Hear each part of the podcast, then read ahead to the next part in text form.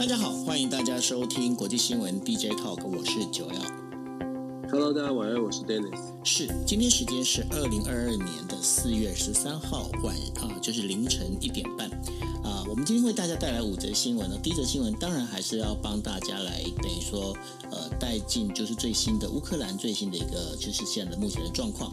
那另外的话，第二则新闻会提到的，就是普丁呢一直都不希望瑞典跟芬兰加入北约哦，但是现在好像就是我其实我一直很想用的就是叫北风跟太阳的策略哦。那但是那个普丁这个来自北方的北风啊，吹得现在呃瑞典跟芬兰哦赶紧哦，他们可能会有可能在今年夏天呢加入那个说我们在讲北约哦，那后续会怎么样？那这会造成什么样的结果？来跟就是到时候 Dennis 来跟大家做一个分析。那另外的话哦，就是印度哦，印度最近也是我们在上个星期，大家如果记得有去收听我们的节目的话，大家就会知道哦。我们在讲的就是说有两个国家，一个是土耳其，一个是印度哦。那它变得非常的被关注。那呃，印度呢，它现在被关注程度更重哦。那拜登呢，就跟印度总理莫迪呢通过视呃通过视讯电话之后呢，告诉莫迪就说：“哎，你不可以再买那个俄罗斯的天然气了吼。”那而且呢，他打算在五月的时候呢，就是因为之前呢，我们在讲的就是呃四国联盟的这样的一个呃首脑会议呢，后来就取消哈。那很可能在五月的时候会在日本召开。那这召开的话，莫迪莫迪呢就会跟拜登会见面。到时候，印度的态度就就会变成一个非常重要的一个关键，因为五月的话，呃，最近在媒体上面也吵得非常凶哦，就是说，呃，普丁呢，他现在会希望在五月九号的时候，也就是呃，二战结束的那个时间点上面呢，他希望能够五月九号能够发表一个，就是他对于乌克兰的一个胜利宣言哦。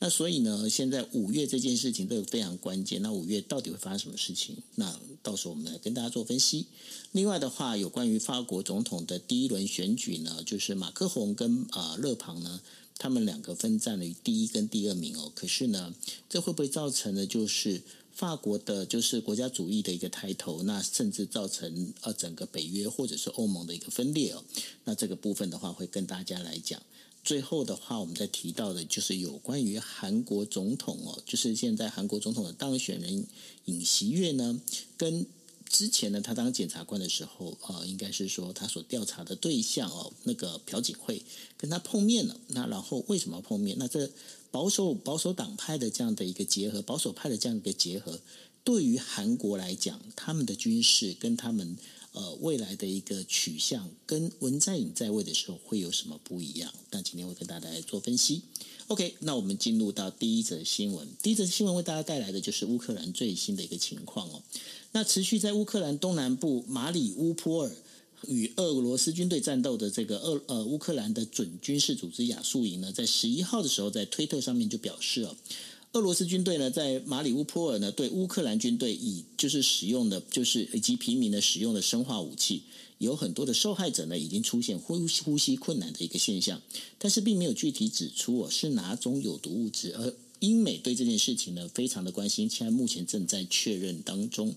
美国国防部呃，美国国防部的发言人科比他就说了，因为。我们呃，他说就有在社交平台上面呢看到这样的一个帖子哦，说俄罗斯军队使用的化学武器，但是目前他呃美国还没有办法做证实，他们会继续确认的工作。如果这是一个事实的话，对于美国来讲会对非常的深感忧虑，因为美国拜登总统曾经说过，如果俄罗斯使用的生化武器的话，美国将会采取反制的措施。而日本也宣，日本也透过官方长官哦，他也讲过了，就是说如果真的是使用生化武器的。话，那日本对这件事情是也是呃发表一个谴责的一个态度。那另外的话，我们要提到的哦，就是说在呃，就上个周末，也就是九号的时候呢，英国首相强生呢，闪电的就是拜访了就是乌克兰的首都基辅。然后与乌克兰总统泽伦斯基见面。那根据英国首相官邸的一个消息呢，两个两国的领导人呢，他们讨论哦，就对于长期入侵俄罗斯的这样的，就是俄罗斯这样的一个措施哦，他们该该要怎么这样，就是要去做一个防范哦。那这个强生呢，他也计划在不久的将来呢，还要推出额外的这个军事还有财政支持，来支持就是乌克兰呢，就是抵御这个俄罗斯的入侵。那这当中当然也包括了武器哦。另外一个呢，就是奥地利的总总理呢内哈默呢。他也是先访问了乌克兰之后呢，再前往俄罗斯，他成为呢就是在西方国家，就是在俄罗斯呃入侵乌克兰之后，第一个跟普丁面对面的这个西方国家的这个西方国家一个领袖哦。那但是呢，他这次会面其实虽然说经过了十五分钟的会谈，七十五七十五分钟的会谈，但是呢，整个状况并不是很好。那那个内哈默他也说了，这不是一个非常友好的一个访问。那奥地利政府也称了，就是呃，现在两个领导人之间的一个对话是非常直接、非常公开，而且那个语气都是相当的强硬。呃，Dennis 发现一件事情，哎，第一个就是英国英国的首相强生他跑过去了，然后之前的话。呃，我们知道就是呃，欧盟的欧盟的那个就是也也飞也领导人也飞过去。那另外现在奥地利的总理他也飞过去，甚至他跑到跟普丁见面。这些事情代表着什么样的关系？然后呃，这当中的话会有什么样的一个牵连呢？我觉得首先呢，还是整个乌乌俄的冲突，大家都还是在关注。可是首先呃，应该大家。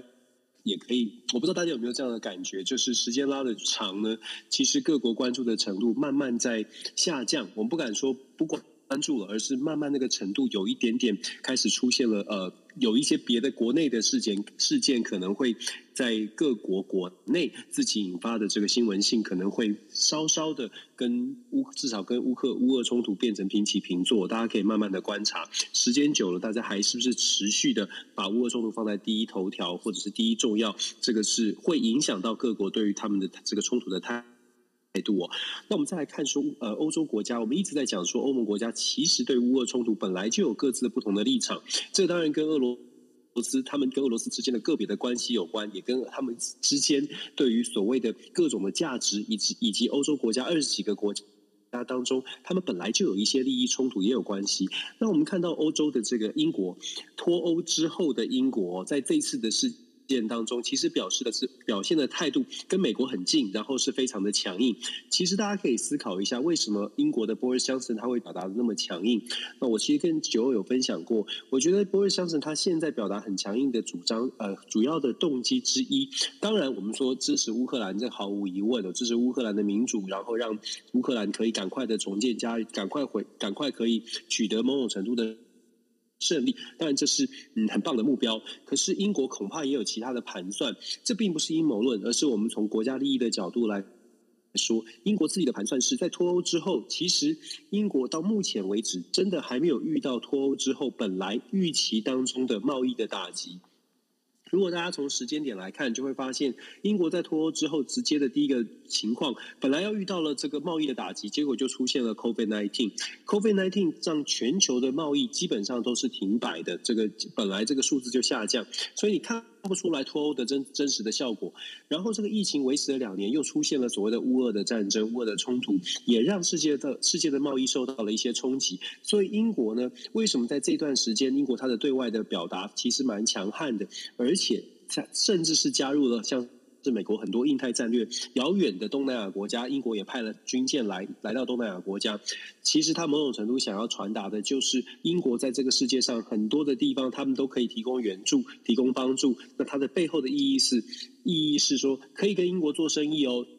英国脱欧之后，其实英国非常需要市场，透过军事、透过这个军事冲突表达出来的意向，还有透过跟其他的国家在国防。安全的合作上面，它是可以，它是可以传达英国是一个可赖、可信赖的盟友。那么，当然，它的经济市场的开拓性也也也会比较有一些有一些机会哦。所以，我们会看到英国的态度很强硬。可是，在欧洲本土内陆的这些欧洲大陆上面的国家，意见就真的比较不容易了，不不容易统合了。为什么呢？不，其实奥地利为什么会跑去跟这个呃俄罗斯跑去跟普丁进行谈判？奥地利的说法是我们我们不是 NATO 国家，我们只是欧盟国家。那么我们想要传递的是，既然我们不是 NATO 国家，就没有这个所谓的军事上面要跟你对抗的这个疑虑。所以普丁是愿意谈的。可是呢，奥地利去谈了，老实说，谈的结果为什么会传出来说哦，这个好像很艰难，然后普丁会坚持他的战争逻辑？一部分的原因是因为普丁跟奥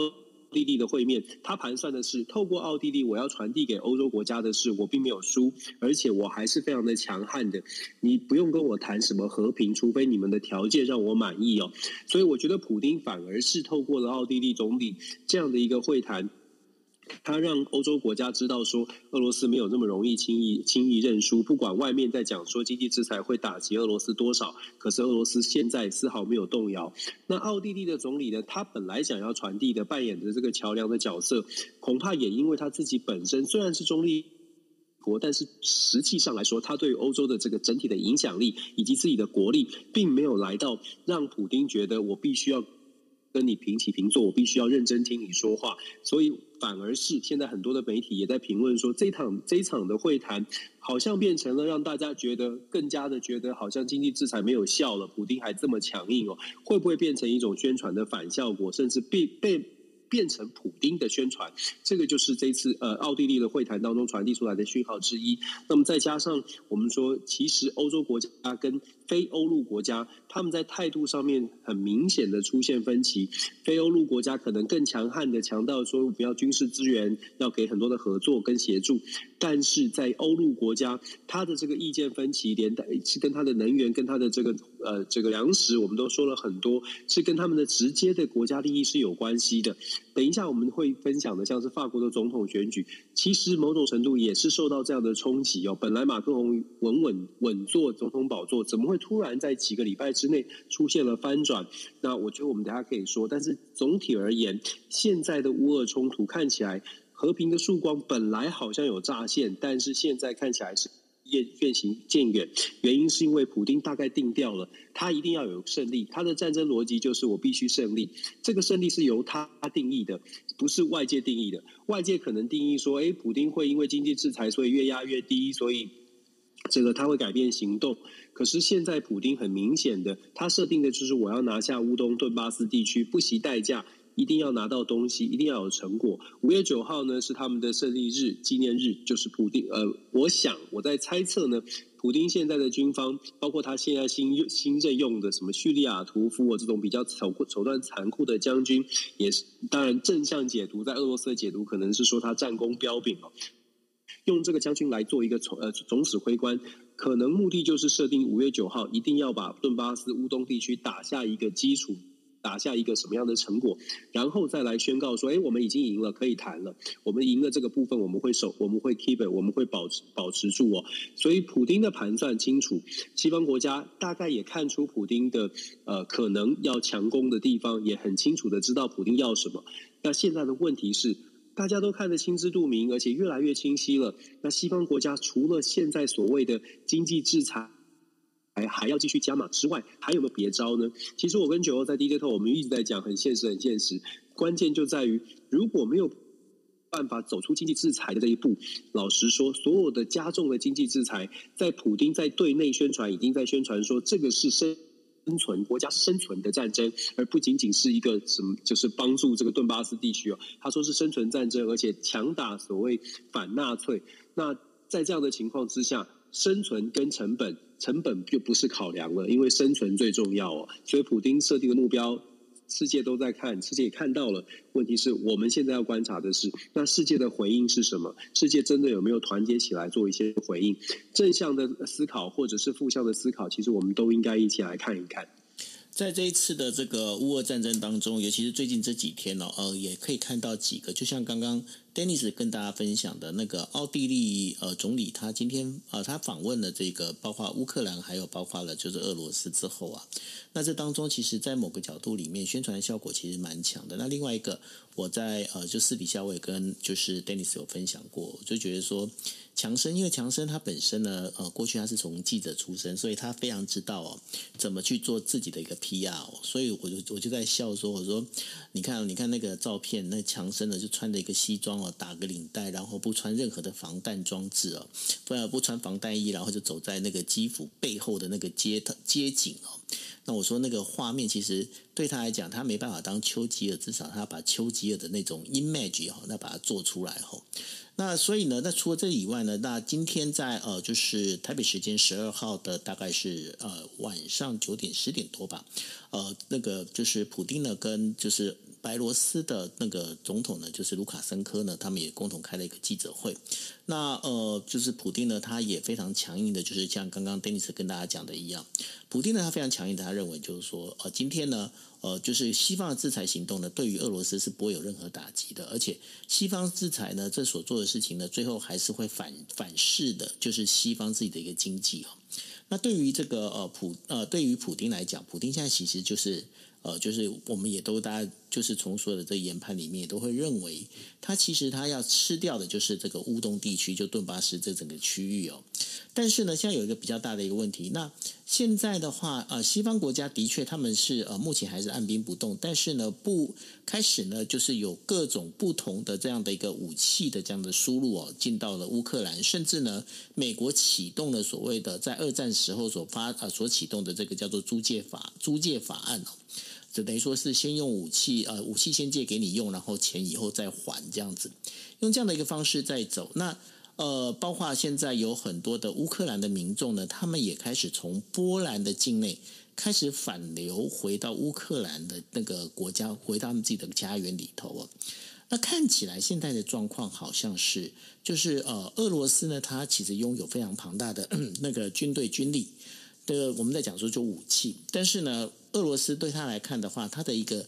呃，至少目前看起来军队的军心并不是那么的集中。那反而呢，现在乌克兰本身的话，他的人心其实是那个整个团结的意识，现在感觉上是比较强，但是他们缺乏武器。在这两个这样不呃不一样的这个呃状况之下，Dennis，你觉得接下来还会怎么演变呢？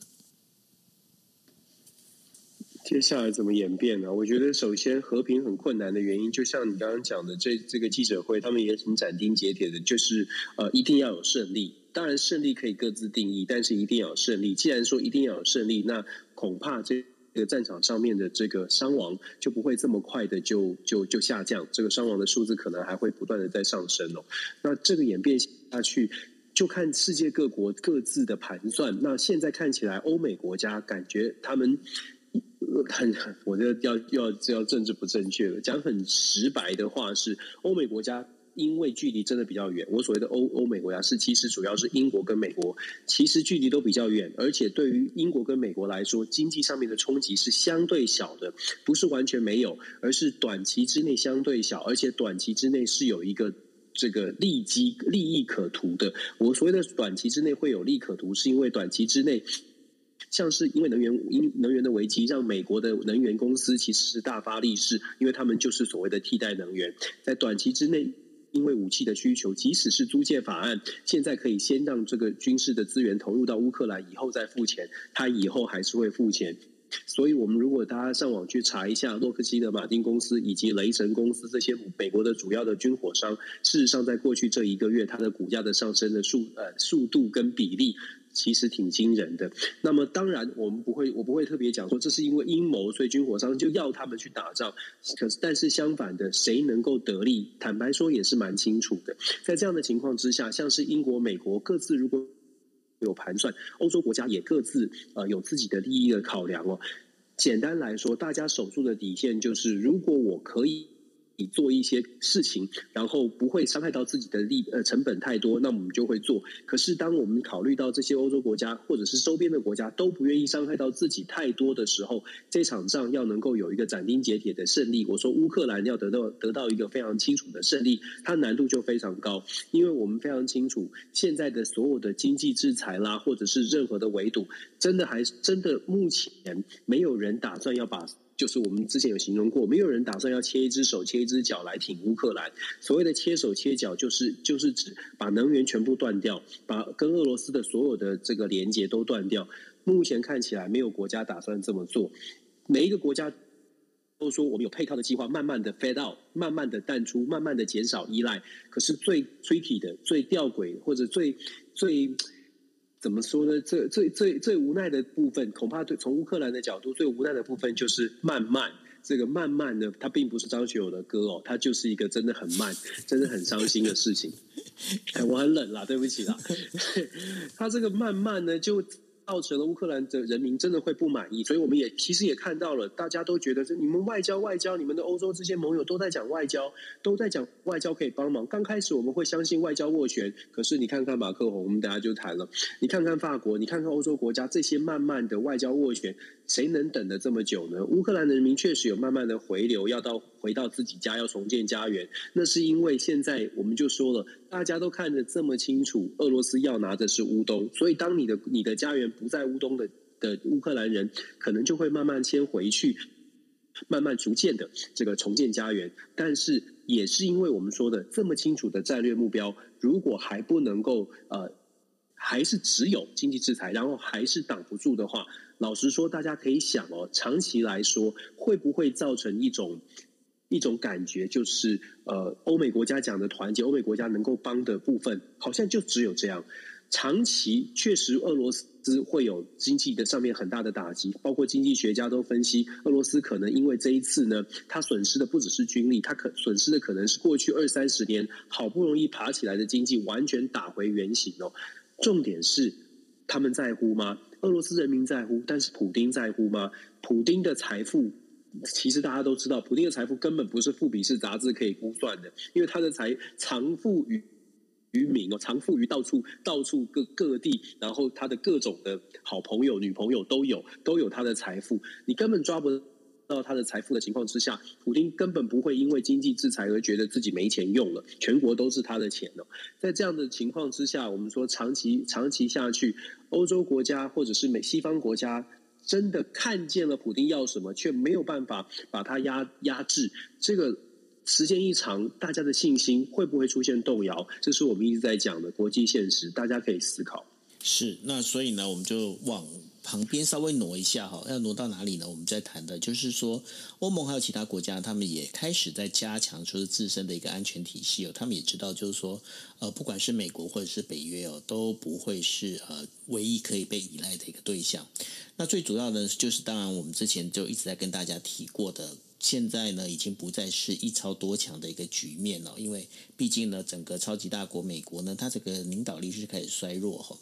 那所以呢，这也使得过去俄罗斯一直在提醒，就是包括瑞典跟呃瑞典跟那个呃挪呃挪呃芬兰，瑞典跟芬兰呢，它不应该要加入这个 NATO，也就是北约组织啊。但是这好像变成是一种嗯北风跟太阳的这样的一个策略哦。那现在呢，已经传出了，就是说，呃，瑞典跟芬兰呢，他们现在也都开始在考虑是否要加入北约哦。那有很可能会在夏季，就是夏天的时候呢，会加入北约组织。因为，呃，芬兰总理呢，马林他最近就表示，俄罗斯不是我们过去想象中的这种邻居哦。那现在已经非常认真的在评估这个是不是在呃加入北约这件问题上，是不是应该开做出一个决定了哈。那因为呢，芬兰呢，它跟俄罗斯的接壤大概有一千三百公里左右哦。那芬兰呢，他们在一九九五年的时候已经加入了欧盟。那他一直过去的一直主张是在欧盟跟俄罗斯之间呢要取得一个平衡点。但是呢，最近呢，在芬兰国内哈，对于这个加入北约的舆论呢，开始越来越高涨。那最新的民调有超过百分之六十的民众呢，支持就是芬兰呢是加入这个北约组织哦。那隔壁芬兰隔壁的瑞典也是一样，因为瑞典过去一直在保持中立哦。那现在要求要加入北约的呼声也越来越高。那瑞典的就是安德森总理呢，他也表示了哦，他不会否认哦，是不是已经要准备加入会员这样的一个资资格哦。那如果如果今天瑞典跟芬兰真的加入北约的话，那这个可以说是呃。应该是说，普丁的一个很大的一个误算哈，一个他对于这整个一个计算上面的一个错误，因为他今天他会呃入侵乌克兰，最主要原因也是因为不希望乌克兰加入北约。那因为他的一个利润里面，他认为呢，北约一直在逐步的往东扩，那使得呢俄罗斯本身国内受到这个这所谓的安全的威胁。但是如果如果威那个芬兰跟瑞典他这样加入的话，那不是。让那个俄罗斯就是普丁这边的话，不是变得更难以自处了吗，Denis？是，就是说我们有不同的面向来看这件事情哦。芬兰跟瑞典，他们可能要改变过去的一直的传统，然后要讨讨论加考虑加入北约。一种的说法，就像九欧你分享分享到的一种说法的一种面向，就是说，哎，这次的乌俄冲突导致芬连芬兰跟瑞典都考虑要加入北约，一起来团结也抗恶，一起来团结抗对抗俄罗斯这种恶势力。那么他就。刚好恰恰的让普丁等于是失算了盘算错误哦，所以就是呃，普丁将来会面临到更强大的北约。现在三十个国家国家变数更多了，可是我们也可以再深深层一些思考，就是也许有另外一种解读，哪一种解读呢？就是现在的乌俄冲突，大家看见的是什么？看见的是乌克兰因为没有在北约，所以所所有的国家讲了这么多，但是军事行动就是不会进入到乌克兰的领土当中。那么，看在旁边的芬兰跟瑞典的眼中，会不会心里想的，不见得是要加入北约，我们团结一起来对抗俄罗斯，把俄罗斯打倒，而是因为看见了乌克兰，不论怎么喊，大家给的资源就只有在旁边摇旗呐喊而已。所以，如果加入北约之后，我们也许比较安全一点，因为加入北约，至少整个金钟罩铁布衫会罩到我们的国家哦。我的意思是说，反反过来讲，不见得他们加入北约的目的是为了要加强起来，我们把俄罗斯打败，而是真的看见了，如果没有白纸黑字的承诺，其实没有人会在战争的时候真的给予实际上有效的帮助。乌克兰的冲突时间拉得越长，芬兰、瑞典甚至附近的中立国家都会思考，未来我要的东西可能真的要白纸黑字有承诺，否则越是看到西方国家，尤其是美国带头的在讲说经济制裁、经济制裁，然后俄罗斯继续打、继续打，其实大家，我觉得这并不并不会很难理解，大家想这个逻辑就会去思考说。也许你很勇猛，也许你很这个，你的、你的、你，你觉得我们可以站到一兵一卒，但别忘了，真的有很多的平凡百姓，他觉觉得我就是要安居乐业，我只是要小日子过好好的小生活，不要打仗。怎么样能够保障战争不会发生在我身上？怎么样能够保证我能够得到最多的保军事的保障跟保护？那是我现在要的。所以现在在芬兰，现在在瑞典，民调之所以这么强烈的说我们需要加入北约，这个白纸黑字 Article Five 的真实的保障比什么都重要，因为它反映出来的是看到乌克兰怎么样的要求大家就进来吧，给我军事武器吧。结果呢？结果是。西方国家说的比较多，给的援助有刺针飞弹，有很多东西。可是我们也知道，这些目前为止看起来挡不住俄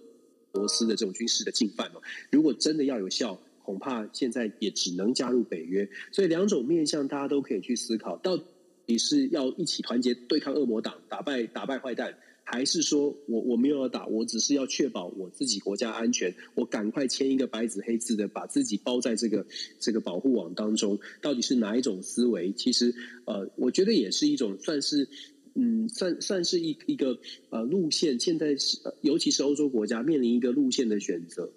这些分中立的国家当然知道加入了之后会破坏他们可能本来跟俄罗斯的关系，俄罗斯可能会对他们更敌对，但是。就算他们不加入，可能俄罗斯也会有各种的理由对他们采取不利的行动。在这种考虑之下，更多人就像我说的，更多人会觉得，那算了算了，我还是先有保障比较比较比较实际哦。所以目前看起来的情况，我会觉得加入 NATO 这个应该是变成一种一种不能说是风气，但是变成一种安全保障更有啊更有保障的一种一呃心理上面会获得更大的保障。所以我觉得目前呃是现是在现在箭在弦上吧，应该是真的会加入了。其实其实这个当中呃最明显的例子应该就是立陶宛嘛。那立陶宛因为它现在本身是属于北约的成员，所以说呃立陶宛它的总统他其实他在他在公开对于那个俄罗斯的基本上是骂的是完全不客气，而且呢基本上他们已经把那个呃就是跟俄罗斯，因为俄罗斯之前有呃拉管线就是提供天然气哦，它可以立马就把它整个切断，而且呢，包括了就是说，他也承诺，就是到今年夏天为止呢，要整个把那个就是边境的，因为本来在那个立陶宛还有白罗斯跟俄罗斯之间，他们的电力供应网其实是连在一起的。因为为什么？因为以前是同一个就是苏维苏维埃联邦嘛。那苏维埃联邦他们已经把那个电厂建在那一边，但是呢，他们现在他今年夏天的话，会把这个就是白罗斯跟俄罗斯之间的这个联联网啊，整个把它断掉。所以呢，这个当中其实我觉得就是呼应你刚刚所提到的，就是你今天你有加入 NATO，那对这个对于整个国家利益来讲，其实是有保障的。那你今天没有加入，嗯、你就是要看到乌克兰，对吧？没错，就是有底气的感觉嘛。这个、嗯、这个要怎么形容？我刚刚突然想到，就是如果你的这个，我这个比喻很糟，但是大家想象一下，就是如果你你譬如说你的手机费用不是不是吃到饱的，你就你就你的讲话、你的行、你的打电话、你的用用用法做法就会有点节制。可是如果你知道有一个保障，不管怎么样，反正最后三十几个国家会来挺我，你当然你的动作就可以更大一些。可能甚至你的动作会大到你国这个北约的盟国会觉得，哎、不要别别这样，别这样，我们还没有全部要想打仗。可是你往前冲，大家也不敢，大家也也不能说，哎、那我把你的这个条约撕毁。这个底气，这个绑在里面的这个这个这个这个 Article Five 这个北约的组织，其实它的效果还是还是有的，也真的会改变国家的行为。所以你刚刚这个例子就用得很好，立陶宛真的是如此啊，它有它有。三十个国家这个底气在，那我相信芬兰跟瑞典也是这样哦。那当然，他们可能就算加入之后也不会去呛声，但是至少心态上面会安全，这个真的很重要。尤其是乌俄冲突之后，是啊，就是像啊、呃、大熊跟小叮当，他们就是同一个组织嘛，吼，他就可以比较大熊，即便是被那个胖虎欺负了，他还是会回来哭。告诉小叮当借我东西，对，你要帮我，我们是同，我们住在同一个屋檐下的，这样这种概念嘛。哎，对，这样也形容也是没错没错，对不对啊？就是有有靠山嘛，有靠山，真的做法都不一样嘛。其实大家可以可以想一下，真的是。嗯，OK，好，那我们进入第三则新闻啊。第三则新闻呢，就在刚呃，就是昨应该也是就是在呃台北时间昨天晚上发生的事情啊。美国劳动部十二号的时候公布了三月份的消费者就是物价指数呢，它比去呃就是前年呢是上涨了百分之八点五，百分之八点五非常恐怖啊，而且呢它是达到了四十年来的最高纪录，整个涨幅呢超过哈。那这个当中的话，就是因为。呃，美国的这个 CPI 呢，一直从去年五月开始就一直在往上飙涨哦。那这当中最主要原因，除了就是新冠疫情底下这个原油价格，还有就是呃这一些劳动力短缺之外呢，那包括就是俄罗斯入侵乌克兰哦，造成了整个汽油价格的一个飙涨。而且呢，就在刚呃就在那个昨天晚上的时候，也那个 Dennis 附近的纽约嘛，对吗？那纽约那边发生了枪击案。那这枪击案待会那个 Dennis 会跟大家来讲，这使得就是说。整个日本呢，呃，不是日本，美国呢，它本身的这样的一个我们在讲的，就是因为通膨的关系哦，也造成了有很多的基层的这些基础的这些民众呢，他们可能在呃生活负担上越来越重。但是呢，美国总统呢，他在呃十一号的时候透过视讯哦，他跟印度总理就是莫迪的时候会谈的时候，他还是会在跟那个莫迪在讲一件事情，就是说他对于这个俄罗斯入侵乌克兰这件事情，他还是反对哦，印度哦。就是增加去购买，就是俄罗斯的这个能源哦。那那个白宫发言人萨奇呢，他也在那个新闻发布会上说哈，莫拜登呢跟莫迪讲了，就是说你这进口更多的这个俄罗斯石油呢，对于印度的国家利益并不是一个好的一个事情哦。那他会要求就是说，呃，就是这个呃，印度呢不要因为就是俄罗斯把这个原油价格降低之后，你就大量买进，因为呃。印度到从二月就是俄罗斯入侵乌克兰到现在呢，印印度已经购买了至少超过一千三百万桶的原油哦。那这个进口量呢，就是因为价格的下降哦，它还是持续的增加。那莫迪呢，他就在讲哦，他说对于这个俄罗斯军队哦入侵乌克兰呢，尤其是在基辅布查附近啊，造成这个呃就是杀害许多平民，对对这件事情他其实是非常忧心哦，而且呢，他认为这样的一个就是这个杀戮行为呢，必须要有一个独立的一个调查。那另外的话，呃，印度的外长他的表示哦，他是说，呃，我们自己会做出我们自己的结论，而且我们相信哦，什么才是真正符合印度的一个利益。那对于这整个就是从能源这件事情，再带到美国的这样的一个，包括啊整个一个国内的这个通的经济，但是我发现这所有的东西其实都是连在一起的，对吧？是啊，我们我们一不是一直在说吗？甚至经济都连在一起。其实这个美国印度的二加二会谈非常有趣。为什么说有趣呢？你会看到一些嗯，以前以前看不到或想不到的事情。至少我看这个国际国际政治哦，这比较少少见到的状况。跟大家分享的是，你刚刚讲到一个重点，就是印度其实他们的态度其实蛮强硬的。虽然媒体报道的出来的方法是说，嗯，拜登总统有提到说，这个印度跟俄罗斯的这个能源的交易，这个是值得关注的。可是其实语气是非常的和缓哦。为什么这么说？我先说印度的外长他谈什么？印度的外长他们在这个呃演就是会后的全文，他讲的是说呢，他说美国你们你们谈到了能源的交易，但我必须说。与其你们注意印度买了多少俄罗斯的原油，请你们去注意欧洲的国家买了多少。他用实际的数据说，印度买的，他讲的蛮呛的哦。他说，印度买的油啊，其实印度买一个月的油，事实上呢还不足欧洲买一个下午的油。这是非常呛声的，就是这个这个就是直接这个很呛哎、欸，他很呛，他直接是这样讲的，这是原文讲的，他就直接说，你们每。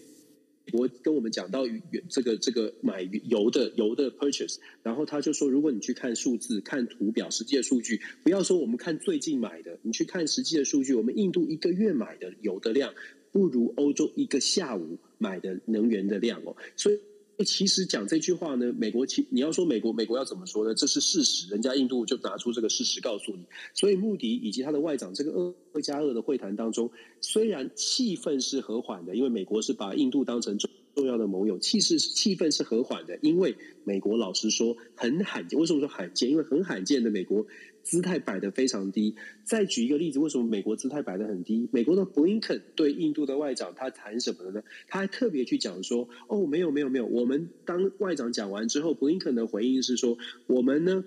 其实没有考虑到，因为之前有人传出来，印度如果不配合的话，美国就要经济制裁。美国的媒体也在报道说，美国是试着要用比较强的手段来让所有的盟友哦，盟友包括印度，像是中国，都要间接的制裁。”印度弹出这样的话之后呢，布林肯他怎么回应？他他的回应是说：“哦，大家都在讲说，我们可能会引用美国的在二战时期就说的，等于是间接制裁，就是不配合的盟友。”他说：“我们对印度，我们完全没有这样的想法。”布林肯还特别提到说，我们非常能够理解印度在当年跟俄罗斯建立的友好的关系，在那个时候，美国跟印度的关系还不如现在。其实讲得非常的婉转，就是在示好，就是告印告诉印度说，我懂，我懂，我懂，不要生气，不要生气，我懂。这个潜台词是我懂你，我只是告诉你说，现在啊，大家都不喜欢俄罗斯，所以你们跟他的关系是不是稍微可以调整一下？你们买的能。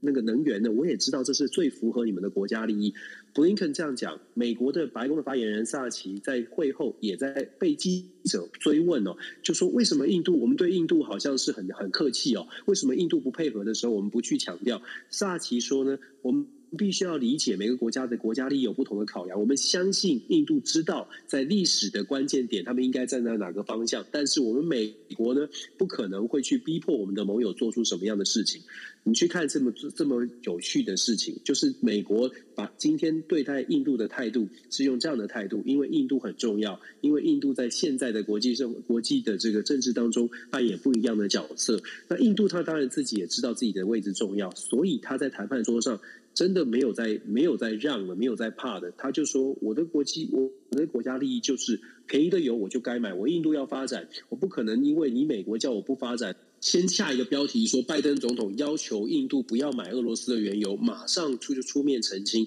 就发表澄清说，拜登没有说印度要要求印度不要买油，只是告诉他说，我们有这个现在全球是面对俄罗斯，希望可以团结哦。其实我觉得这就是国际角力当中我们特别要去观察的。如果我们只看到这个表面上，就是好像双方二加二，然后有一个很正式的、有互相的互信的了解，你仔细去解读每一个字、每一个句，也许就会跟媒体上面想要告诉你的，哎，这个美国带的这个团结，呃，有有一点点落差出来。我还是要强调，这不是我们在怀疑美国的能力，而是现在的国际政治的局势真的不如过去一超多强的体系当中。美国真的很强势，你从美国的态度可以看得出来，美国为什么大家在说美国的影响力在衰退？它的衰退的原因，某种程度反映出来的，还是我说的，美国不是国力已经衰，已经多么的弱了，而是美国国内的政治把它拉住了。现在美国的外交完全是国内政治的延伸，当国内包括通膨的问题解决不了，国内的两党政治硬是拉扯到。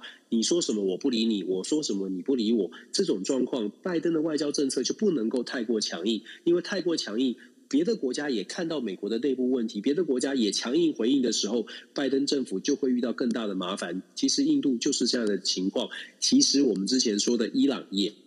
是这样的状况，以色列跟阿拉伯国家为什么现在可以比较大声的说，我们结合起来，跟你布林肯讲说，伊朗的核协议不能签，伊朗的这个反抗革命革命卫队不能够从呃这个恐怖主义的名单上面移除，结果美国真的就改变了很多的事情，这些眉角我们仔细去解读之后，你就会发现，美国也很难做，他还是希望可以扮演领导的角色，可是现在需要更多的智慧才有可能做到，而这个智慧目前看起来，很不客气的说。目前看起来，布林肯团队恐怕还得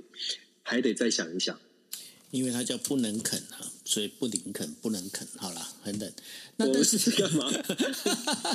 没有，但是那个我们要回到，就是美国国内，包括现在的整个一个治安哦，也是有一个很大的问题。你现在在纽约对不对？我在纽约啊，今天早上就很可怕，是真的可怕。是怎么样的事情？你要不要跟大家讲一下？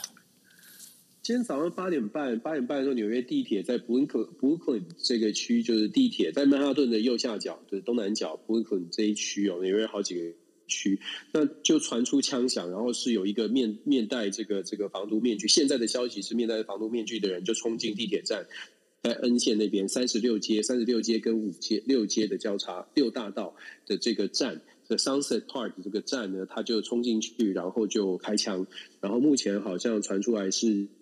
以及呃，有很蛮多人受伤，有五个人呃比较严重吧，我不知道是呃呃没了还是说比较严重，但是受伤的情况蛮严重。然后这个警察到目前还没抓到人，就是这个戴防毒面具的人就跑了，也蛮厉，也是不知道怎么回事就跑了。那现在正在全纽约正在正在通缉他，所以今天早上我带学生在摩。其实我们在五十三街，那当然他是我们在曼哈顿，他在布鲁克林是有一段距离，但是因为地铁四通八达，所以其实二十分钟地铁的范围，所以我们这个摩联的大会就通通告所有的这个参与的学生。那当然还有很多的国际学生，欧洲来不少。今年，那通知大家说，要尽可能的我在在这个呃饭店里面，在会场里面不要乱跑。然后他们会密切的注意，然后会场也加强了警戒，就是有有这个名牌的才能够进到会场。我现在开始比较紧张一点，学生也是很紧张。我还特别跟他们说，要不要怕，不要怕。这个这个呃呃，跟这个发我们听从指示就好。对，就不能告诉他说。对我我我会中国我会我会中国功夫吧，对啊，总之现在是比较紧张。你是功夫熊猫？今天功夫，我不要当功夫熊猫了，我不能那么胖。没有，总之啦，今天真的是有这个状况。然后然后我有抓呃再追踪一下，就是最近纽约的呃市区的治安真的是状况非常的不好。呃，连续好几起在地铁的，譬如说抢案啦、伤人事件都有。然后最近的这个呃纽约市的新选上的市长呢，他在他还甚至提提案说要重新要盖一个新的比较大的这个监狱系统。那位置选定的目标目标要选的地方是在唐人街的附近。这个在我们到的这个周末以及过去这两天，事实上有蛮多的华人在这个黄唐人街进行一些路路路路边的。抗议，其实，在整个纽约市，至少我们所在的曼哈顿的这个市中心区、时代广场地区，就有蛮多的抗议，有抗议纽约的治安，治安状况很差，然后抗议这个政治人物贪污，政治人物这个浪费公帑这些事情，呃，都都在纽约的街头正在上演哦。所以，我我必须讲说，我们看到的，我们当我们看到国际政治好像，诶。就是拜登、布林肯，大家在好像斡旋啦，世界政治好像高大上，领导人都在峰会峰会。可是，如果你再仔细去看这个国家内部这些问题的时候，你如果看到，你就会去思考说，这些外交政策怎么可能不去做让步呢？怎么可能能够坚持到底？因为美国国内的问题这么的多，我从德州看到德州里德州的问题，来到纽约市看到纽约市的问题，我相信在美国的各地的朋友都会看到美国各地各城市的很不是小问题，都是大问题。去洛杉矶，你看到整个公园、整个停车场。啊都是游民，看到这种状况之后，你再去想说，美国的外交政策有多少的资源可以投入在这个世界上，帮助其他的国家，讲很容易啊，做很困难。每一个政治人物，尤其是美国，现在他的政治人物开出来的支票，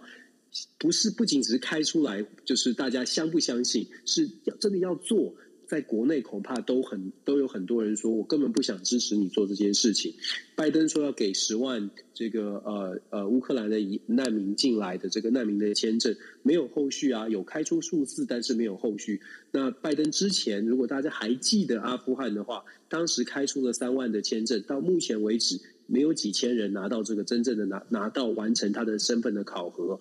这个检核，意思是说，其实。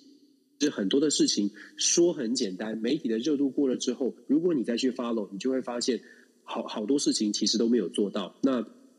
但这种事情就是在一般的媒体看不到，你只会觉得哎，好像国际政治还是就是这样子嘛。可是它其实现实面是蛮残酷。呃，在呃昨天晚上，日本东京电视台的那个经济新闻里面，夜间新闻里面有提到一个事情哦，那这个部分也可以请教一下丹尼斯他就提了就是。呃，关于就是对于美国做的一个民调，那民调里头的话，美国人现在最关心的事情其实就是通膨，占了百分之三十。然后第二名的话，呃，就是现在的的俄罗斯的那个侵略战争。那第三名的话，其实是移民问题。反而呢，就是呃，我们在讲的就是疫情这件事情，已经掉到第十名，只有百分之三的人是比较关心的。那目前这样看起来。整个美国国内，包括这个通刚才提到的这个通膨问题，呃，物价上涨的问题，因为呃，这个飙涨的就是四十年来的一个最高，就是消费者指数这样是四十年最高，这件事情其实也蛮严重的。但是你自己有感受到吗？在美国的话，这个等于说东西万物飞涨这样的一个事情，然后对于生活上面的一个呃压力，尤其是我们在讲的就是属于社会比较底层的这一群人的一个生活压力，是不是真的是越来越重？是啊，是越来越重，而且物价是涨得非常的凶啊！我不夸张，我刚刚才带学生，我带了有几个学生他们在开会，我带十个十个学生，我们加我十个人带九个学生吃饭，十个人我们只是吃很简单的，就是吃拉面哦。你知道一个一个一个人叫一份拉面，你知道我刚刚十个人吃多少钱吗？多少钱？我不知道你会不会觉得很夸张啦。我们一我们十个人吃了三百一十块美金，嗯，十碗拉面。十碗拉面，我们吃了三百一十块美金，而且不是高级店哦，就是就是真的是为了要学生要一个小一个半小时要回来开会，所以我带他们吃很简单的，就是就是路边一个比较小的店，十个人吃三百一十块，一个人平均三十一块嘛。那当然这有加小费，可是三十一块是九百多块了，一碗拉面九百多块。那这个只是这个是这个是一般的，是一般的。东西还不是高级店，我还强调不是高，真的就是很普通，而且分量也不多的一个简简单的小拉面。这种物价，老实说，我的学生看到都吓死了。我有几个学生，他们昨天晚上呃十点多之后会议结束之后，他们约了就是 Model U 的学生自己去 hang out。呃，有个学生点了三瓶啤酒，就是普通的啤酒，当然他在饭店里面三瓶啤酒，他三八十五块钱美金，三瓶啤酒八十五块美金。这当然，这我说这是在饭店里面，可是整个美国的物价，呃，会现在已经是嗯，让很多人是吃不消的。那这种状况，为什么？为什么有的时候大家会觉得，哎，邓老师好像很以美派，我会被挂上以美派的标签？这老老实说，我也自己承认，就是为什么我我我也自己承认，我谈到美国的时候不会这么乐观。因为我看到的，我不会只，我不是因我住在美国的区域，不是只有在城市里面。我在美国住的地方，老实说，也都是从这种这中西部，从乡下，从城市都住了。住了之后，然后再加上教的学生，他又来自于各种各种层级。我教过长春藤盟校的这个等级的学生，家里完全都是不用担心钱的，平常休闲是打马球的，这种不用担心钱的，我教过。我教过家里。你连他自己的学费，就他自己的生活费，都是要打三份工兼来，而且还要养家的。一家有十二个兄弟姐妹，不夸张，妈妈生了十二个人，他自己要带下面的弟弟妹妹。就是这种把把美国的整所有的这种区域都的区域，再加上各种的背景分析下来，你你很难看到说美国。真的可以像他承诺的，还在世界上扮演什么样的角色？可是反过来说，美国有一个它自己的独特的好处，它的独特的好处呢是说它很大，所以你你如果真的没有办法赚很多钱，你就找到一个地方你可以安身立命。你可能跑到爱达荷，啊，这样说好像对爱达荷爱达荷州好像不太礼貌。可是真的，美国真的，如果你没有办法赚很多的钱，你还是可以找到一个地方，找到一方天地去做过你的小日子、小生活。所以，美国的很多人呢，他并不会特别的在乎政治，他关关心的事情，真的就是经济啊。我能够找到一个地方，我可以生存。那你不能让我到，即便到穷乡僻壤还不能生存，那就问题很大了。美国的第一重点，就像你看到的民调当中重视的第一重点。就是生活，就是钱，通货膨胀不断的上升，油价不断的上升，它直接反映的就是你政府做不好，你政府做不好，所以你才会让我生活，我我已经只是在麦当劳工作，我还没有，我我已经生活很凄惨的，然后你还把物价搞得这么高，所以我觉得有的时候就是为什么我们看国际政治要更深。度来看的话，就是看这个国家内部到底有没有什么样的问题。那这些问题现在是有解，是有朝好的方向在发展，还是其实是僵局？我就是因为看到美国的僵局，所以我对于美国的国际的影响力会打很大的问号。当然了，就是就像我说的，朋友可能会说你这样太悲观啦，美国还是很强大。那当然就说要看我们怎么看看待事情的角度。你有没有看到我看到的？那我有没有看到你看到的？大家互相交流就可以拼拼凑出拼图吧。是，那因为 在日本的啊，美国的这个食物银行啊，它现在也是一样啊。因为美国现在食物银行呃赞助的人越来越少哈，那然后因为经济的关系嘛哈，那但是呢，现在需要从食物银行去领取的人越来越多哦。那在呃美国的这个食物银行现在目前呢，就是也出现了，就是说嗯，捐钱的人好像有明显减少的一个趋势哈。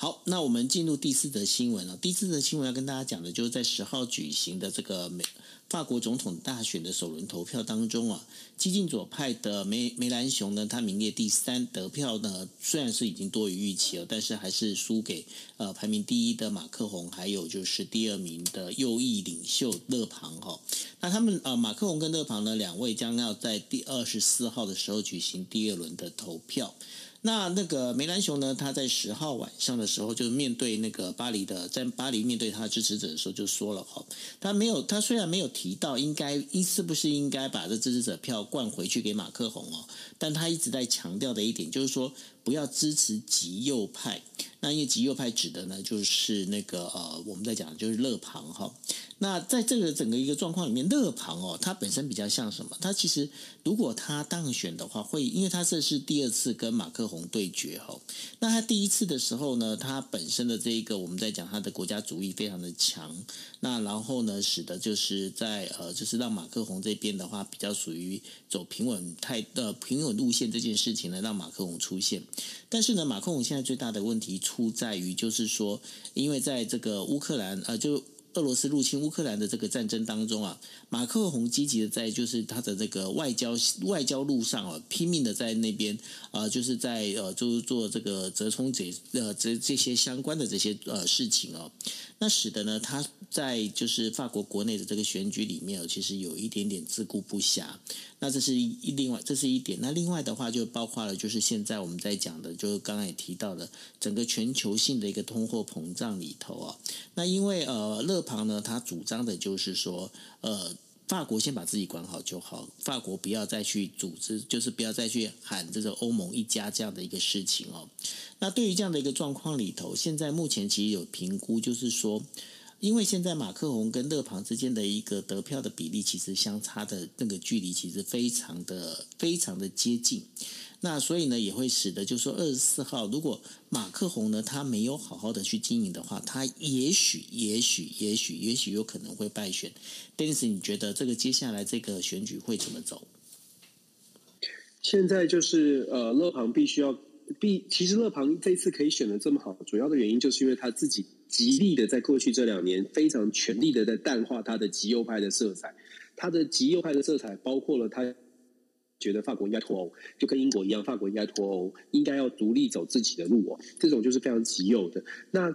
他在这个，尤其他这两天，这个勒勒庞又在讲说。他这次主要主要主打的是经济牌，他认为说经济，因为法国的能源价格非常的高，因为受到乌俄战争的影响，所以美这个勒庞呢是说，法国他支持所有的对俄罗斯的制裁，除了能源相关的制裁之外，也就是说，他觉得经济必须要搞好，法国人必须把钱回到法国人的口袋。这是他的论述，让很多的经济选民真的觉得，呃，勒勒庞这次不一样，而且真的觉得，对法国的经济现在这样，我们钱包荷包缩水了，我们必须要把钱拿回来，所以会比较相信小政府，比较相信保守派，像勒庞的说法，就会被被大被比较多人接受。过他。得到的，这是他史上他参与这么多的总统选举，第一次在第一轮能够拿到这么多票。事实上，对勒庞来说已经是一个胜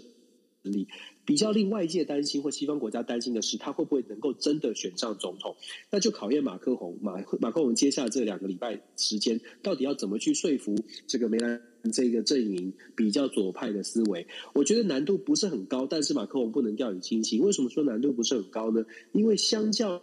于这个勒庞来说，马克龙毕竟还是比较中间的。虽然他现在也是比较稍微右派，但是还是稍微中间一点的。我们把政治光谱打来打开来看，一条线上，勒庞在最右边，马克龙在中间偏右，然后梅兰雄是在最左边的。梅兰雄一直在强调说，我们要从从底底层来改变法国的民民。来改变法国的政治，非常的左派的思考。那左派的思考呢，想必对于这两个候选人都不会喜欢的。问题是，如果是两个坏苹果要选一个苹果的话，马克龙会是他们的选择。现在其实比较令马克龙担心，或者是让西方国家会担心，如果勒庞当选了，可能连围堵俄罗斯的这个策略都会失效。哦，因为勒庞都已经讲了，他们不想要能源能源上面来制裁哦。比较令人担心的是投票投票率。如果说这个呃投给梅兰雄这百分之二十二的选民，在一两个礼拜之后觉得我两个都很差，我两个都不想投，那么就会变成什么呢？会变成极右派的人对上中间偏右的这两个阵营在对决。这百分之二十二的人如果放弃的话，那极右派很这个催出来的票，也许就有可能会超过这个呃。马克宏的票，这是外国呃，这个我们在我们西方民主国家会担心的事情。那现在梅兰雄就像九欧你分享的，梅兰雄他其实他最后也必须做一些抉择，因为他的影响力是很大的，他有二十二趴的选票，真的很多，真的是只是小输而已。他这二十二趴的选票要怎么样来分分享？我相信本来选民就像我说的，本来的选民在这两个人里，他的选民。梅兰雄的选民在这两个马克宏跟勒庞当中，本来就会觉得马克宏稍微靠谱一些些，只是我会不会很赌来，我不想出来投票。梅兰雄可以帮助马克宏，如果觉得马克宏还稍好一点的话，可以帮助马克宏的，其实只是要他们出来投票，大概帮助就已经不小了。那问题就出在说，这两个礼拜马克宏是不是能够拿出一天什么样的论述？让这个梅兰雄的阵营觉得，哎，他这个人还是靠谱的。因为梅兰雄之所以会出来，一大部分原因就是因为马克宏其实已经完，已经往右派，靠着靠着资本家，靠着有钱人。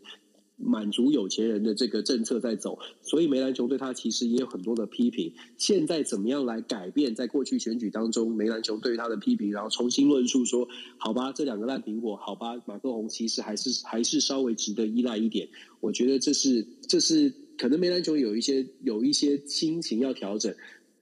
马克宏也要想尽办法去说服这个所谓的左派的选民，他真的跟这个极右派是有很大的差距的。如果左派的选您觉得这两个人都一样，都是右派，我都不喜欢。就像我说的，投票率如果不冲起来的话，那马克宏就会稍微危险一些。因为我自己觉得右派还有在催出一些票的这个能力，有极右派的这个催票能力，其实是不容小看。那呃，四四月二十四号就会知道最后的结结果。目前看起来，马克龙还是稍微的领先的。我觉得应该影响不会太大，但是变数是一这个国内的投票率。第二个变数，我觉得乌俄的冲突也会出现一些状况哦。如果乌俄冲突再次发生什么样的大大事，让国际的能源价格或者是让整个世界的物价波动更加的剧烈，导致法国的人民觉得不行不行。行，我必须要守住我自己的国家的现实荷包利益的话，那也许他的变数就会更大一些。两个礼拜的时间，呃，马克龙当然大概希望祷告吧，事这个大事不会发生，祷告大家愿意出来投票。那勒庞呢，可能希望大家都在家看电视，最好这个呃这个乌俄的冲突呃真的可以帮助他加一点分哦。虽然这样讲好像很不正确，但是其实现在欧盟国家真的对面对乌俄的冲突。我相信很多的政治人物心里的想法，恐怕不会是单一，就是完全朝向一个方向，可能有各自不同的盘算。所以那个呃，法国就是一个下午买了这个印度一一整个一整个月的那个油的那个国家嘛。其其哎，其实你真的想一想，印度这样的论述，你要你要让美国真的反驳，他还真的反驳不了。难呢，因为真的数字。对啊，他就告诉你说，你一直看我印度买多少油，你怎么不去看你的欧洲盟友？一个我他们他们一个下午就买了我我们一个月买的油，所以光是这种论述，朋友们听到都会觉得，哦，My God，我好像我好像也说不出话来了。嗯，当然布林肯当然会哑口无言的。是，不过我们回到法国总统选举里头，因为第一轮的投票里面呢、啊。可以发现一件事情，呃，马克宏的得票大部分都集中在就是都会区。那在其他地方的话，呃，就是包括我们在讲二线城市跟一些乡村的话，马克宏其实失票失的蛮严重的。那这个是不是代表着马克宏其实他在一个呃，等于说他的政策上面他不够落地，就是他太过太过走都会区的这样的一个战略方式呢？呃，其实我们看左派右派都这是很明显的啦，就是极右派的他一定通常都会在都都会在乡村地区比较多，在美国也是。是这样，在全世界都是这样。乡村地区，他乡村地区的居民或者是选民，他希望政府，因为鞭长莫及，他习他习惯了政府管他管的少一些。农村的选民，呃，就是呃，基本上他就是自己自己管好自己。政府给我太多的税，其实你也没办法给我太多的福利，因为我太远了，因为我的乡村，我也不需要你管我太多。所以在传统来说，保守派的。就是呃，所谓的右派的选民，他通常希望小政府，主要的原因，因为他居住的地方可能也得不到太多的政社会福利政策，也没有太多的所谓的基础建设是必须要依赖政府的，都得靠自己。所以他们长长期以来，所谓的保守派大概就是在呃乡村地区，都会地区就不一样。都会地区大家想象得到的所有公共建设、道路、捷运什么都是政府的，所以都会地区的人民呢，大概会觉得说，我们。要多缴点税，反正我们有这个呃狗公园，我们有脚踏车步道，这都是我们在都会当中所享受到的，所以可以接受政府收多一点税，管多一点事，治安什么教育都都把我们弄好。所以其实你可以想象的是，这个都会跟城市的城乡这个城乡的差距是很明显的。马克宏确实要在呃乡村地区要得到票，真的不太可能了。重点就是说，他能不能够把都会地区里面可能觉得哎呀。有有些有些都会地区的选民，其实他并不是特别的喜欢参与政治。他觉得我的教育、我的我的收入不错，我的工作不错，我不太多不太关注不太关注政治的议题。然后怎么怎么样来说服这些人，甚至是年轻的选民，怎么样让他们觉得政治跟他有关？我觉得这是马克宏要努力的。那当然。勒庞在乡村地区同样也要做的努力是要去强调说，你看税缴这么多，经济这么差，你们那这个如果继续下去的话，法国人民大家都会过苦日子。我们要从经济的角度来重新去思考。所以保守跟呃进步派，其实他们在嗯区域地呃地区上面呃在很多的国家都出现很类似的状况了。所以这个嗯马克龙要。双方都有各自努力的区域，那马克龙也不用太花时间，剩下两个礼拜也不用太花时间下乡了，因为那不会是他的票。OK，所以呢，我们现在知道，就是说，呃。接下来要谈另外一个国家，那另外一个国家呢，他们总统跟呃法国一样哦，都是五年任期。但跟法国不一样的地方是，呃，法国的这个五年任期里头的话，就是他可以呃，就是得以连任。但是呢，在韩国的话，五年任期的话，他就不能连任，他只能就是每个总统只能当一任哦。那这是不比较不同的地方。那韩国总统的一个当选人呢，就是尹锡悦，在十二号的时候。跟呃韩国的前总统哦，就是朴槿惠呢，呃，就是呃见面。那这个时候，这个画面其实还蛮有意思。为什么说有意思呢？因为尹锡悦在担任检察官的时候呢，其实就有调查过朴槿惠的这个整个贿赂案哦。那这一次呢，跟朴槿惠见面，最主要的话是希望呢，就是邀请朴槿惠呢，在五月新政府的一个就职的这样的一个典礼上头，朴槿惠能够出席。那朴槿惠也表示，如果他的身体状况是 OK 的，他就可以出席。但是背后的话，最主要的原因，因为大家也都知道哦，因为呃，这个尹锡悦他本身代表的是韩国的一个保守保守派哈、哦，那他跟那个就是呃文在寅所代表表的一个呃，我们在讲的就是呃改革派呢是比较不一样，就自由派比较不一样的哈、哦。那在保守派里头的话，当然加强了整个韩国的包括军事啦、防卫啊这些相关的哦这一些状况的话，对他来讲是比较重要的。那当然在当中的话，他也提曾经提过了有关萨德飞弹的这个部署的这些事情哦。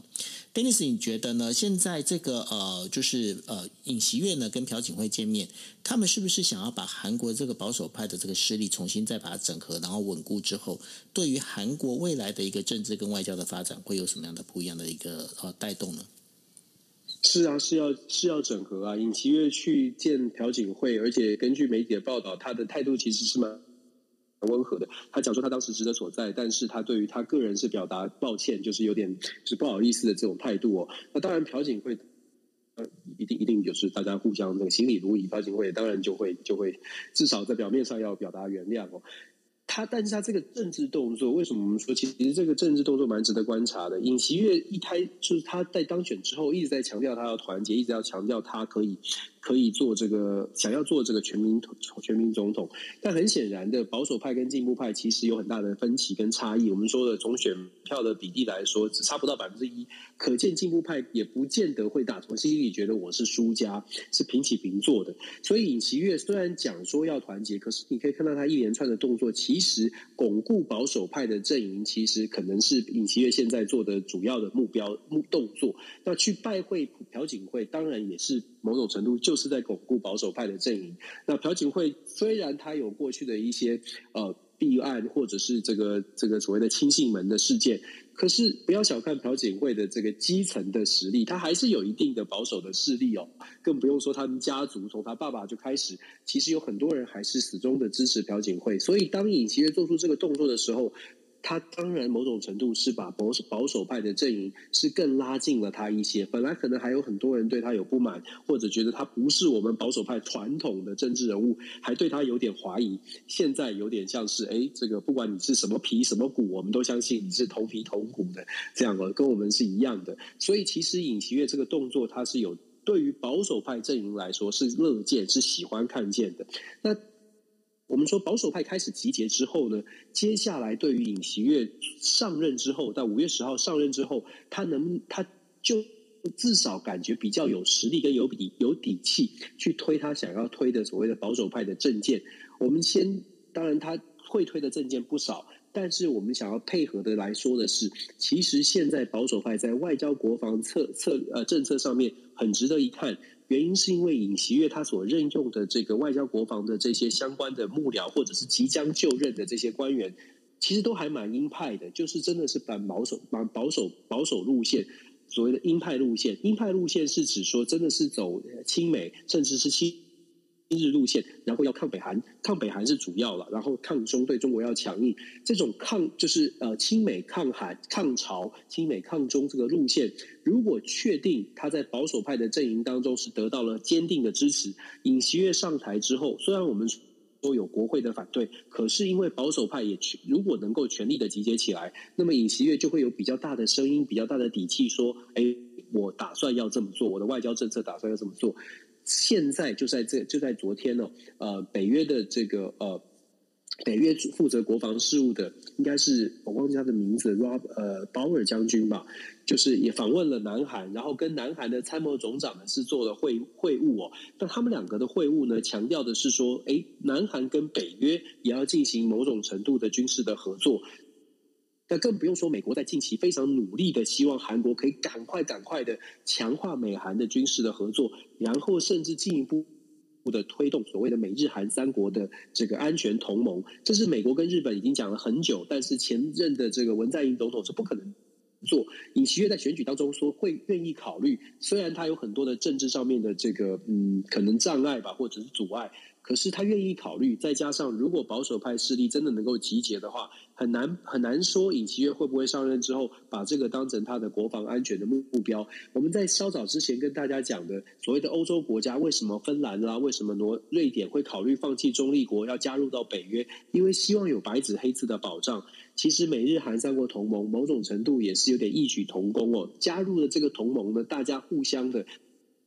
能够有一个照应，虽然我们有一些歧见，但是在军事上面最大的、更大的威胁，北韩更大的威胁中国。如果我们可以合作，也许就可以稍微的把这个北韩的威胁跟中国的威胁稍稍的降低一些。保守派的阵营，鹰派的想法，如果是这样的话，尹锡悦上台之后，到底会不会推动？以他目前正在努力集结保守派的势力，看起来确实有可能。当他集结好保守派势力之后呢，就会比较大胆的跟国会当中的进步派去做一个去做一个角力，去做一个拉扯哦。目前看起来，呃，这个动作其实巩固国内的政权、巩固保守派的阵营的动作，有点像是呃，有点可以说是投射说他。真的在上任之后，有一些政策会走向保守派的这个路线，而不会特别的去考虑说，哎，我们必须要配合这个文在寅的这个路线，或者我们要配合进步派。我会比较比较觉得他有想有自己有想要走自己的路，但是同时也又要又要比较呃保守的说了，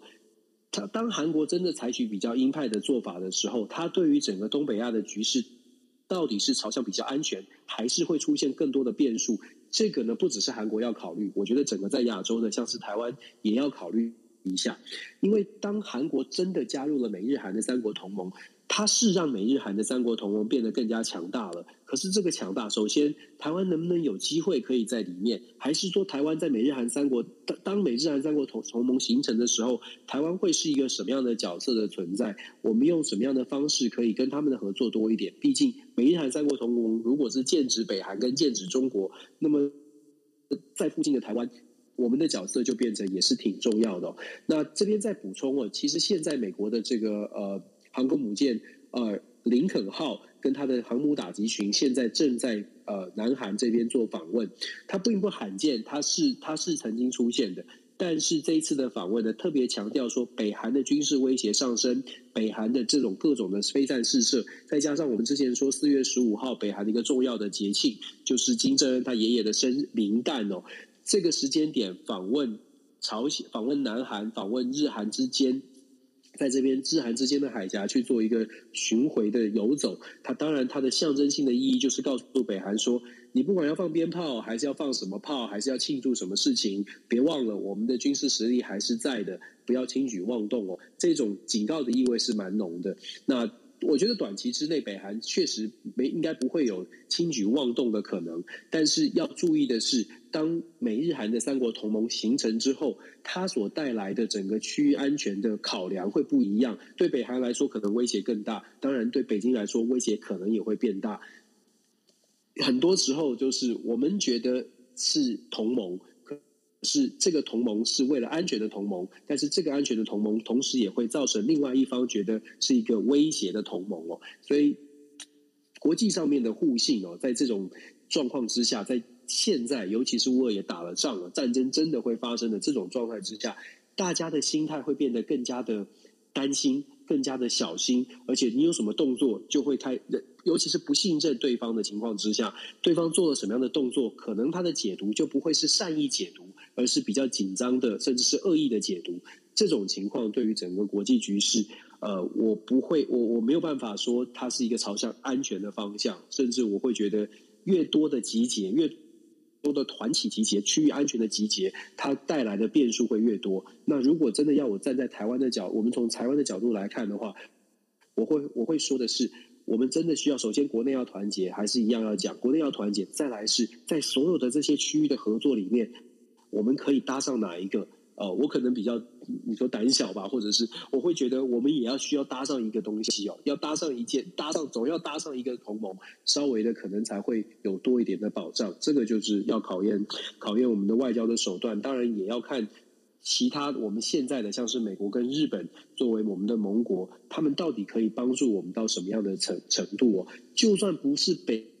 北约这种白纸黑字的 Article Five。是总要开始做一些，譬如说军事演习的合作啦，或者是非官方的什么样的这个合作演练，我觉得这些都是我们要观察，也要也要努力的啦。这个是值得关注的。我我最后再补充一下，刚刚那个 Maggie 就是从法国的 Maggie 有有谈到说他们在这边的观察，他先生也是法国政治的专家，他有讲到说这个，如同我们刚刚有提到的，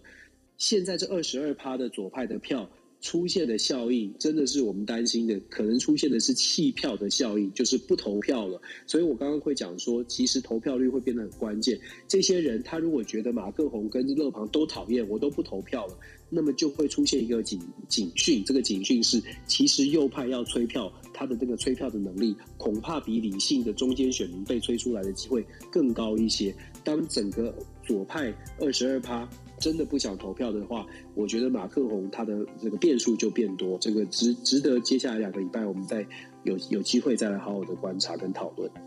对，那这个部分，嗯，也谢谢 Maggie 哦。那因为我们呢，呃，就是当然就是四月二十四号这这个到时候这个选举结果的话，我们会为大家做分析。好，那这就是我们今天为大家带来的五则呃国际新闻。那另外要跟大家提醒的就是说，呃，在星期四，也就是我们呃国际新闻 DJ Talk 呃这个星期最后一天的一个播出里头啊，我们星期四播出的时间会拉回到就是星期四的晚上十一点四十五分哦。那这个部分的话，让大家知道一下，就这星期四，明天还是呃就是隔天的这个一点一点半哦。那先让大家了解这件事情，OK？好，那这就是我们今天为大家带来的国际新闻 DJ Talk，非常谢谢大家，那大家晚安喽，拜拜！谢谢大家，晚安，拜拜。